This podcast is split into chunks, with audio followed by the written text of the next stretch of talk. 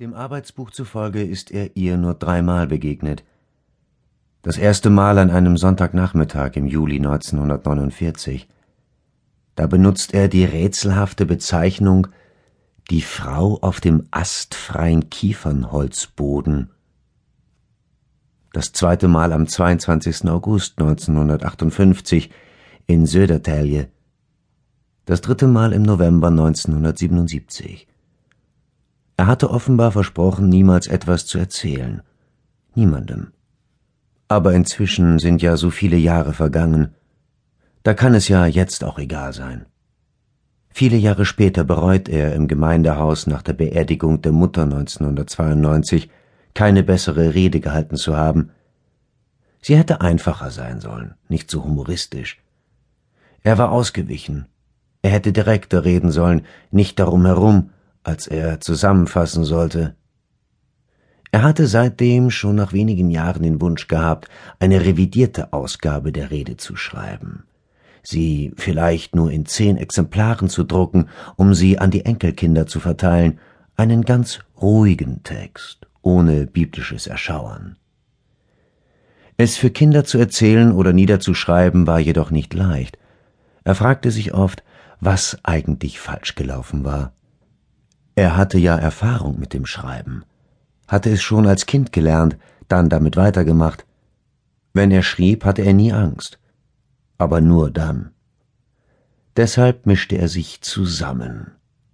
Es war, als läge der Bücherhaufen vor seinen Füßen, und dann trat er zu, als sei er nicht schuldig. Es war, als teile er sich auf. Ein Teil von ihm war der niedergeschriebene Teil, den er benannte, ein anderer war der Bruder, der schon als Neugeborenes gestorben war, nach zwei Minuten gerade dem gierigen Schoß der Mutter entrissen. Der hatte die Lösung. Als man den kleinen, bereits erstarrten Körper fotografierte, hatte dieser jedoch nicht wie ein Fisch an Land das Maul aufgesperrt, sondern ein süßliches Aussehen gehabt. Und dies kann sich übertragen haben. Auf den zwei Jahre später kommenden Bruder, also ihn selbst, und sichtbar geworden sein bis weit ins hohe Alter. Das Süßliche steckte an, und es war dieses Süßliche, das ihn daran gehindert hatte, einen Liebesroman schreiben zu können. Man fasst sich an den Kopf. Es gab gute Gründe dafür, Angst zu haben, wenn man es recht bedachte, das hatten ja viele. Man konnte bei der Revision der Grabrede auch die schwarzen Löcher aufsuchen oder das, was zwischen dem Gesagten lag. Vielleicht war noch Zeit, sich in den Spalt der Geschichte hineindrängen, als ob das einfacher wäre. Es war ja das Ausgelassene, was am meisten schmerzte. Die Löcher und die Spalte waren nicht selbstverständlich.